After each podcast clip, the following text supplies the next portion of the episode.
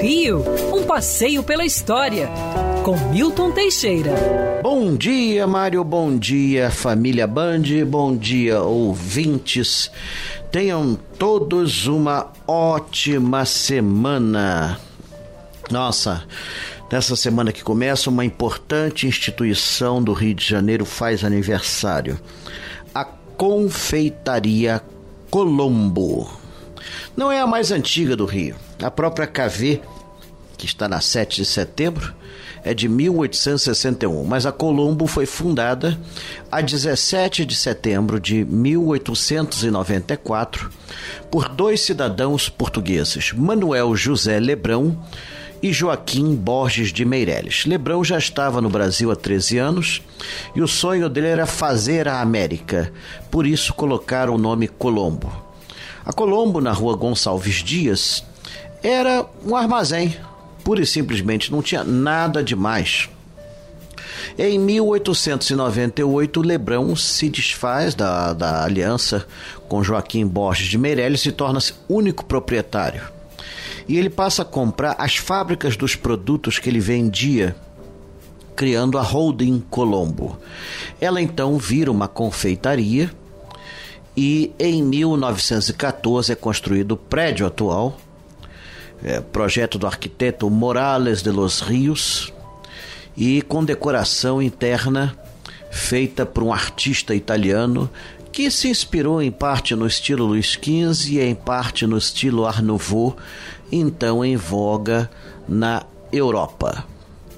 Bom, a Colombo foi um grande sucesso, ainda mais que a partir de 1898 foi passou a comer nela regularmente uma das figuras mais populares do Rio, nada mais, nada menos que o príncipe dos poetas Olavo Brás Martins dos Guimarães Bilac. Olavo Bilac. Olavo Bilac. Ele frequentava a confeitaria Pascoal, se desentendeu com o proprietário por causa de um ventilador de teto, foi para Colombo. E o Lebrão diz: Olha, traz teus amigos que comem de graça também. E o Bilac traz a Academia Brasileira de Letras, que passa a usar Colombo como sede. E será sua sede até, o, até a primeira década do século XX. Olha, foi um sucesso imenso, porque esses intelectuais atraíam muitos fãs. A Colombo vivia entupida de gente.